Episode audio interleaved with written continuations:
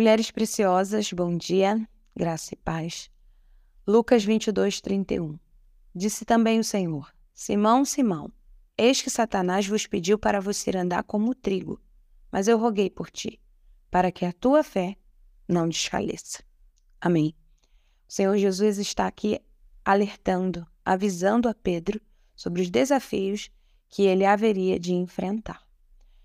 Tantas e tantas vezes o Senhor tem falado conosco, nos avisado, nos alertado sobre os perigos desta vida, sobre os pecados, sobre as tentações, sobre as tribulações.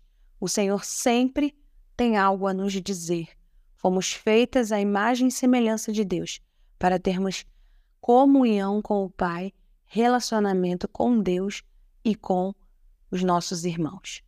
Então, Jesus está aqui avisando a Pedro sobre o perigo, sobre aquilo que aconteceria na vida dele. Satanás pediu permissão, porque nós sabemos que Satanás só vai até onde o Senhor permite, que ele é o soberano, está no controle de todas as coisas. E o interessante é que Jesus disse que rogou por ele.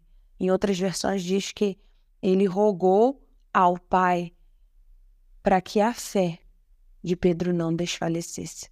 Jesus poderia impedir o problema, poderia impedir a, a, a tentação, a tribulação, mas o Senhor Jesus preferiu rogar ao Pai para que a fé de Pedro não desfalecesse.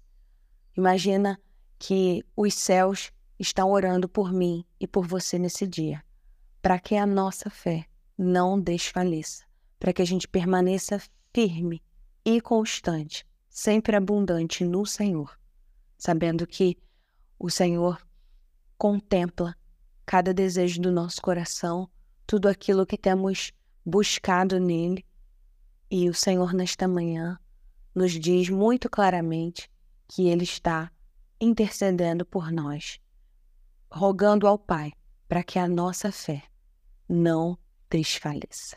A Bíblia diz que o justo viverá pela fé.